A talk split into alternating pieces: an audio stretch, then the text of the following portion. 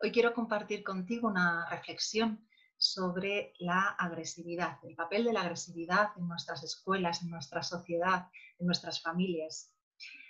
Durante ocho años en la Caracola hemos estado profundizando en el acompañamiento saludable a la infancia, en esta eh, conquista de la socialización que hacen eh, en torno a los tres, cuatro años y eh, también en el componente que hay asociado al conflicto y por tanto a la relación, al juego.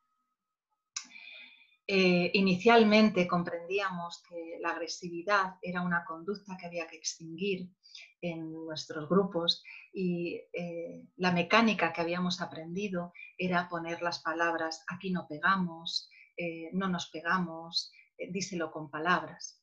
Después de un año utilizando este recurso, algo intuitivamente nos hablaba de que esto no era suficiente, que los niños quedaban frustrados, que se sentían impotentes cuando el adulto, ante un conflicto y un momento de tanta tensión emocional, acudía con este tono y con estas palabras tan, eh, tan alejadas de su realidad y de su emoción.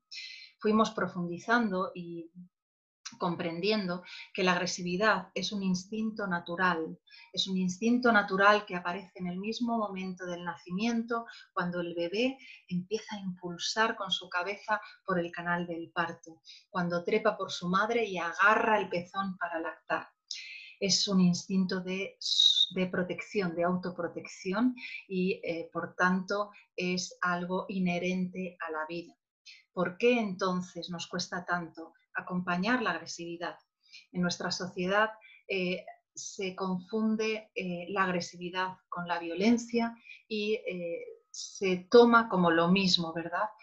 Cuando un niño de dos años agarra un juguete o pega en la cabeza a otro niño que no le ha dejado la pala del arenero, piensa que ese niño es violento y juzga la conducta como parte del niño. ¿no? Esto que hablábamos de persona problema.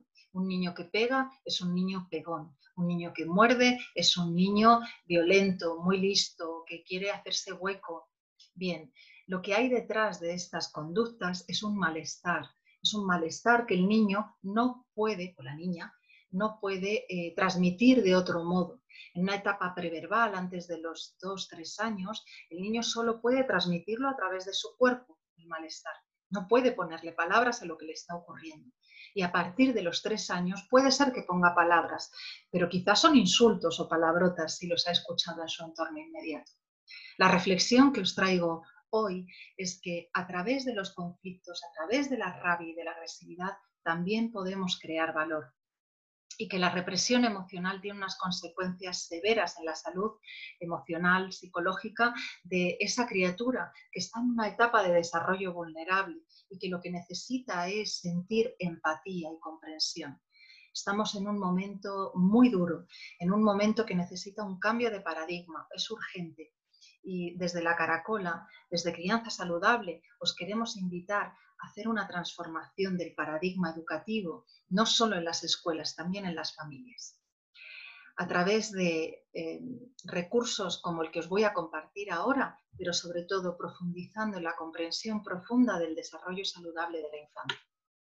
Mirad, hace un tiempo pude crear este recurso, que es un mini curso gratuito que podéis encontrar en mi web y que hoy quiero acompañar para vosotras son las cinco claves para crear valor a través del conflicto. Es una experiencia diseñada para transformar la relación con tus hijos, hijas o con el grupo de alumnos y alumnas que tengas en la escuela.